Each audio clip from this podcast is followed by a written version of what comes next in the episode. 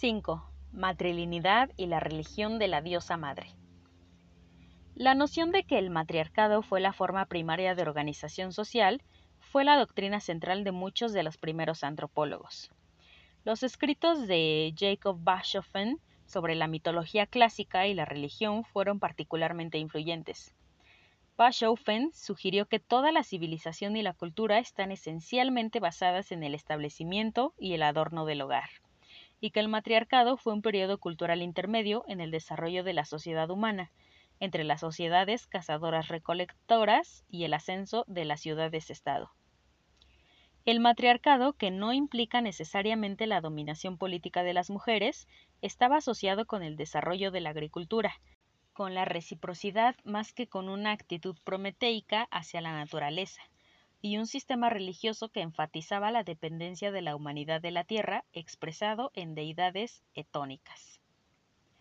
Pero aunque Bachofen sugirió que en esta época de la evolución humana las mujeres eran el archivo de toda cultura, también enfatizó que en todas las civilizaciones asiáticas, Egipto, Grecia, Roma, existió una relación intrínseca entre los dioses fálicos como Osiris, asociado con el agua como un elemento de fecundador, y deidades femeninas como Isis, que se equiparaban con mitos de la tierra, aunque se le daba más importancia a la última.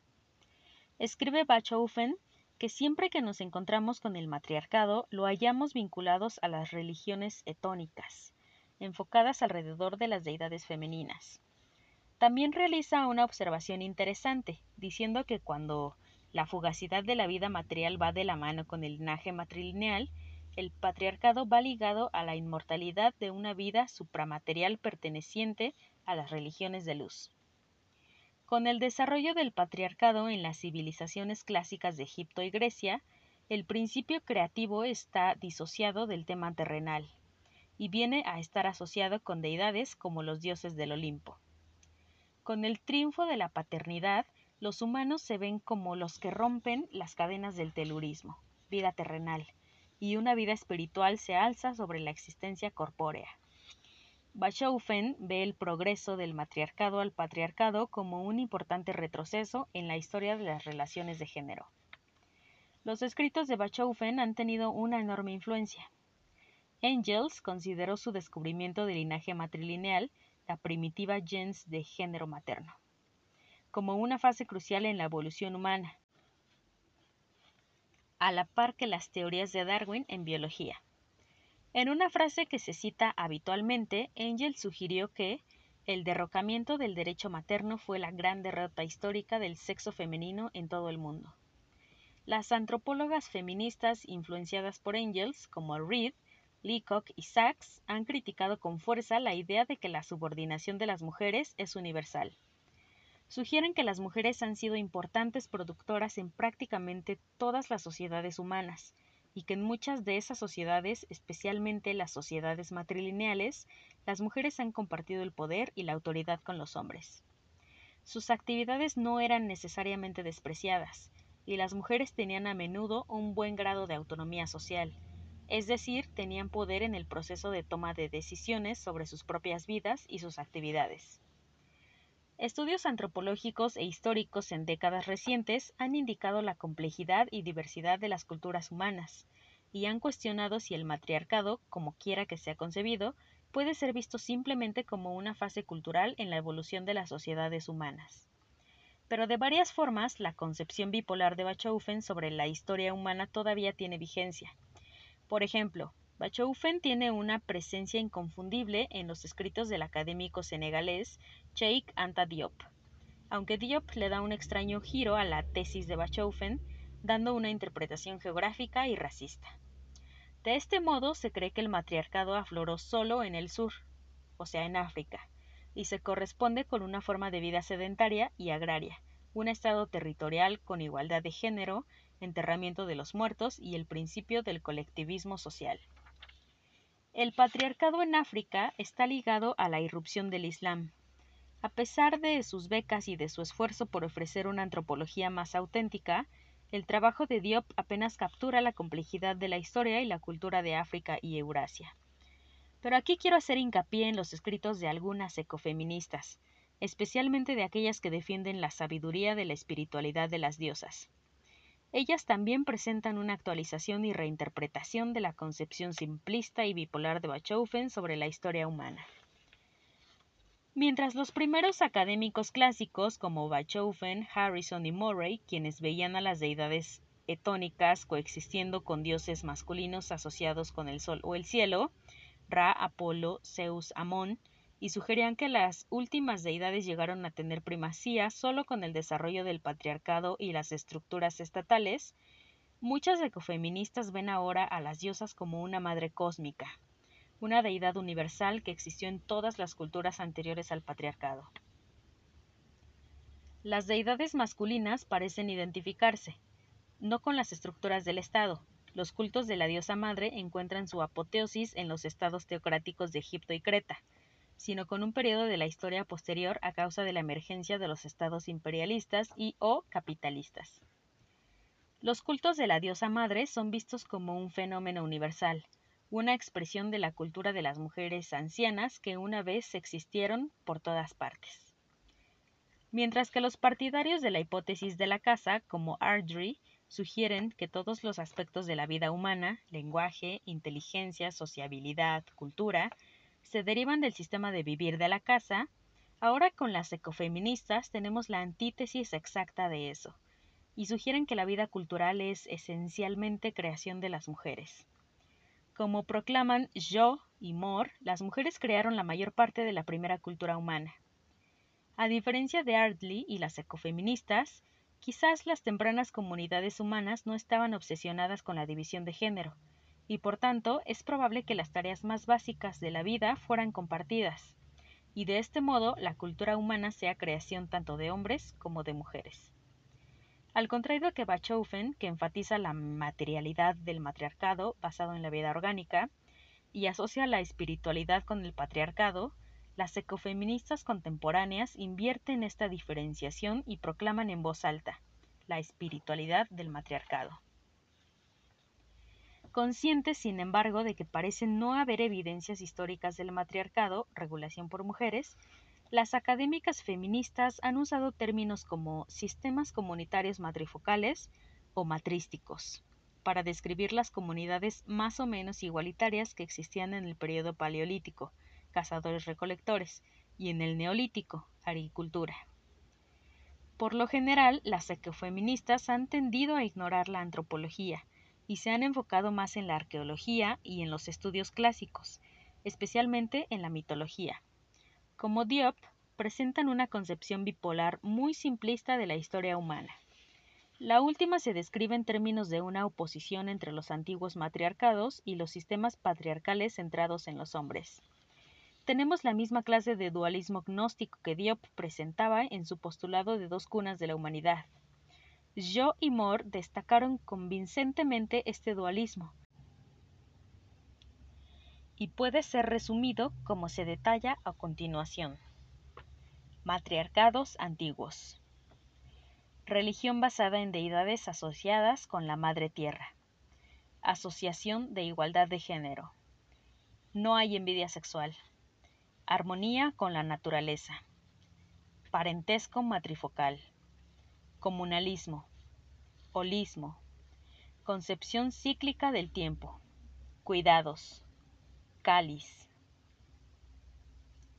patriarcado moderno, religión basada en deidades masculinas, jerarquía de género y dominación, envidia sexual, control sobre la naturaleza, familia nuclear, propiedad privada, individualismo, concepción lineal del tiempo, codicia y violencia, espada. Lo interesante, sin embargo, es que aunque Diop equipara el matriarcado con la África negra, muchos académicos clásicos parecen seguir a sus antepasados victorianos, combinando raza, cultura y lenguaje. Las ecofeministas contemporáneas examinan la dialéctica histórica entre los dos sistemas sociales que tienen lugar en el propio contexto europeo. Jo y Moore consideran que la religión antigua de la diosa madre se da principalmente en gran parte de Europa y en las culturas de la antigüedad clásica, Egipto, Grecia, Creta y Sumeria. La teoría de la evolución cultural de Rain Eisler, que expresó en The Chalice and the Blade, se focaliza casi enteramente en el contexto europeo y no hace ninguna mención a África. La tesis de Eisler es bastante sencilla y presenta la reelaboración y popularización de ideas propuestas por Rachofen hace mucho tiempo. Esto sugiere que las culturas de la antigua Europa estaban basadas en la agricultura sedentaria. Eran matrifocales, pacíficas, ecocéntricas y estaban centradas en cultos de la diosa madre que marcaban la generación de vida y alimentaban los poderes del universo. La igualdad de género era la norma estaba simbolizada por el cáliz, la copa para beber. Esta etapa dorada de una sociedad orientada a las mujeres que existió en la vieja Europa, la cual Diop sostenía que estaba basada en el pastoreo y el patriarcado, pudo ser o transformada poco a poco o destruida rápidamente, según la arqueóloga Marilla Gimbutas, por los pastores migrantes de la etapa asiática alrededor del 4000 antes de nuestra época, o pudo ser el patriarcado el que propició el ascenso de la dictadura militar, como en Babilonia y Egipto, como sostienen Jo y Mor.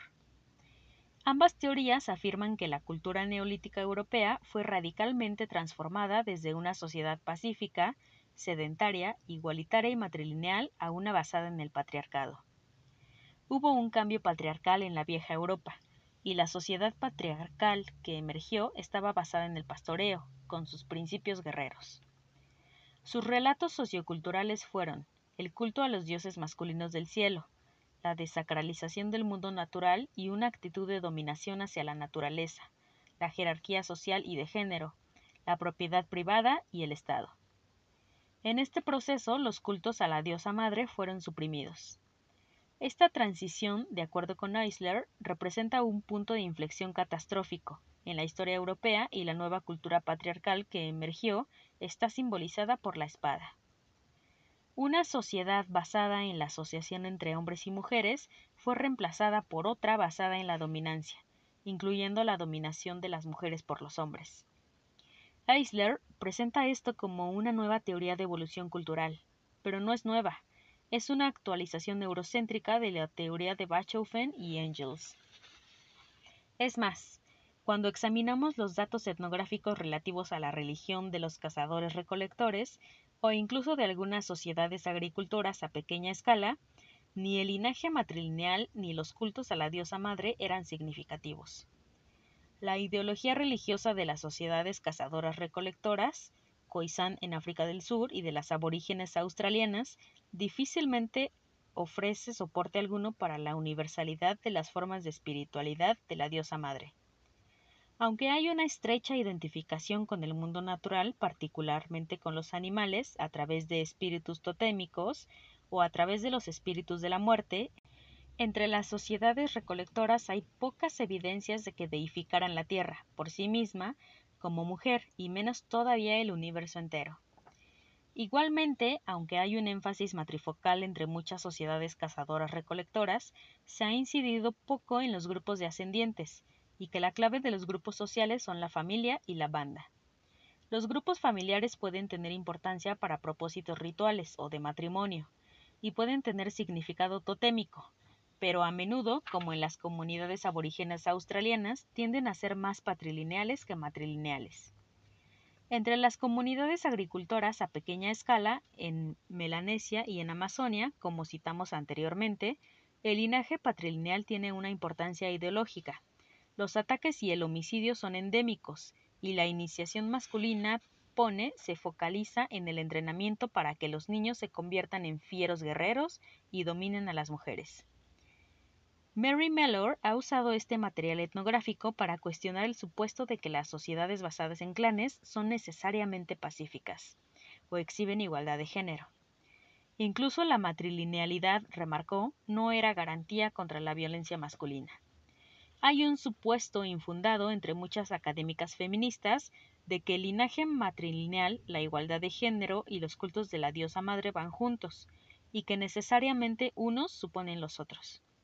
Lo interesante es que los cultos focalizados de la diosa madre y en la madre tierra no tienen su elaboración más rica entre los cazadores recolectores ni entre los agricultores a pequeña escala, ni por supuesto entre las sociedades basadas principalmente en el linaje matrilineal, como la iroquesa y la bemba, sino más bien entre los estados teocráticos basados en la agricultura avanzada, como sugirió Bachofen. En un importante estudio sobre política y género entre las sociedades cazadoras-recolectoras y las agriculturas a pequeña escala, Collier y Rosaldo, para su sorpresa, descubrieron una pequeña celebración ritual sobre las mujeres como cuidadoras, no relacionada con su capacidad única para dar a luz. La maternidad siempre ha constituido una fuente natural de satisfacción emocional entre las mujeres, y ha sido culturalmente valorada pero entre dicha población la fertilidad no se enfatizaba, y la deificación de la madre como fuente de toda la vida estaba normalmente ausente. Donde tenemos estados complejos encontramos gobernantes divinos, como en el antiguo Egipto y los incas, donde hallamos gobernantes divinos como el faraón y el inca, quienes encarnan deidades asociadas con el sol. Vemos que la tierra es deificada y la maternidad ritualmente puesta en relieve. Fue precisamente entre tales sociedades teocráticas basadas en una agricultura intensiva donde hubo un énfasis necesario en la tierra y en la reproducción de la fuerza de trabajo. Ni Babilonia ni Egipto fueron paraísos de la igualdad para la comunidad nómada pastoril hebrea, pues en ambos lugares se les esclavizó y fueron objeto de trabajos forzados. Entonces, en un sentido importante, la deificación de la tierra como mujer y el énfasis en la fertilidad tanto de la tierra como de las mujeres, es un elemento central no de las sociedades matrilineales como la iroquesa, sino de la ideología patriarcal de los estados teocráticos. Esta ideología fue expresada claramente en los escritos de Francis Bacon, quien identifica a las mujeres con la naturaleza y defiende el conocimiento y la dominación de ambas. Sherry Ortner sugiere una explicación para la supuesta dominación universal de los hombres, patriarcado, uniendo tal dominación a una ideología que equipara a las mujeres con la naturaleza. Para Ordner, entonces, los cultos a la diosa madre son un reflejo del patriarcado, no de una cultura matricéntrica. Una antropóloga feminista ha argumentado que, de hecho, el mito del matriarcado es una ficción y es usado como una herramienta para mantener a las mujeres atadas al lugar al que les pertenece. Cuando examinamos los primeros estados teocráticos de Creta y Egipto, por ejemplo, pretendidos paraísos matricéntricos que exhiben la igualdad de género y un ambiente social pacífico, ¿qué encontramos? Según Janet Biel, lo que encontramos son civilizaciones de la Edad de Bronce muy desarrolladas, las cuales, como estados teocráticos, eran jerárquicas, explotadoras y opresivas. Biel opina que la teoría de Gimbutas, que la jerarquía emergió cuando un grupo de simples pastores llegó a la estepa euroasiática y conquistó sociedades agrícolas neolíticas antiguas, es una simplificación ingenua de la historia europea, y académicos como Renfrew y Mallory parecerían estar de acuerdo. En cuanto a la igualdad de género con relación a la propiedad, como en Egipto, pudo haber sido restringida solo a la élite política, pero en cualquier caso coexistió, como bien apunta, con una estructura social extremadamente jerárquica centrada en el faraón y en una enorme teocracia. La guerra expansionista, la pena capital y los sacrificios rituales que caracterizaban a la mayoría de los estados teocráticos, tanto en el creciente fértil como en las Américas, son hechos generalmente pasados por alto e incluso rechazados por muchas académicas ecofeministas. Del mismo modo, Diop es una apologista de los estados africanos y del sistema de castas como forma de organización social. El matriarcado tiene dos focos de significado diferentes que Bachofen tendía a enlazar. Uno es esa conexión con las deidades tónicas que asocian la tierra con la maternidad.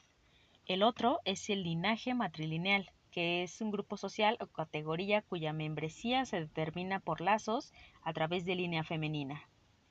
En términos sociales, los dos significados no son próximos, ya que los cultos a la diosa madre están asociados con estados teocráticos y de agricultura avanzada, y que el linaje matrilineal está vinculado a sociedades agrícolas en las que no existen ni los animales domésticos ni la agricultura basada en el arado.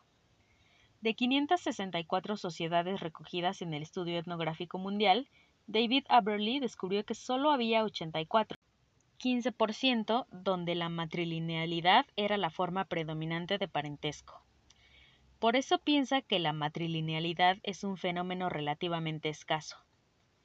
Al contrario que la teoría de Diop, que defiende que el linaje matrilineal se encuentra por todo el mundo, pero que principalmente se halla en sociedades hortícolas que han desarrollado sociedades tribales. No se encuentra donde existe agricultura intensiva, ni generalmente entre pastores, ni donde se han desarrollado estructuras de Estado. El patriarcado está intrínsecamente ligado al Estado. Bachofen pensaba que el matriarcado concordaba plenamente con una situación donde la casa, el comercio y los ataques externos llenaban la vida de los hombres, manteniendo los largos periodos lejos de las mujeres, las cuales se convertían entonces en las principales responsables del hogar y de la agricultura. Por ello, se puede concluir que la matrilinealidad, no los cultos a la diosa madre, parece estar particularmente asociada con sociedades hortícolas que carecen de arado, en las que encontramos sistemas políticos desarrollados en forma de territorios tribales, y donde hay lo que Poe describe como un dualismo complementario entre hombres y mujeres. En estas situaciones, la agricultura de subsistencia es el dominio de las mujeres, y los hombres se encargan activamente de la casa y el comercio que les aleja de su hogar por largo tiempo. Dada su dominación en el plano de la subsistencia, las mujeres no son necesariamente excluidas del dominio público, y pueden participar activamente en rituales públicos y en la toma de decisiones políticas. Todas las sociedades clásicas matrilineales que han sido descritas por los antropólogos siguen esencialmente este modelo. Los Bemba, Yao y Lápula de África Central, los isleños de los Trobriand, los Ashanti de Ghana, los iroqueses o de América del Norte. Todas muestran un alto grado de igualdad de género, la sexualidad es valorada positivamente y existe un énfasis por compartir y por la reciprocidad, pero de modo significativo existe poca evidencia de cultos a la diosa madre. Tales cultos están ligados con el Estado y la jerarquía. Por ello, continuaron floreciendo como una parte intrínseca de la cristianidad latina y el hinduismo. En efecto, parece existir una correlación clara como sugiere Harris, entre la igualdad de género, el linaje matrilineal y la emergencia de territorios tribales entre las sociedades hortícolas.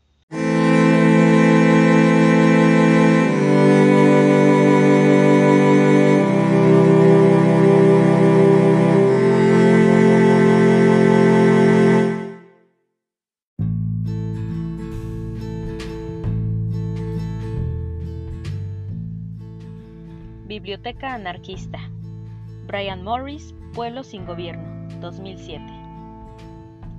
Publicado originalmente como People Without Government, en Anarchy, A Journal of Desire Armed, número 63, Spring Summer 2007, volumen 24, número 2. Edición digital en The Anarchist Library. Traducción de Verónica Larraz. Edición y notas de La Congregación.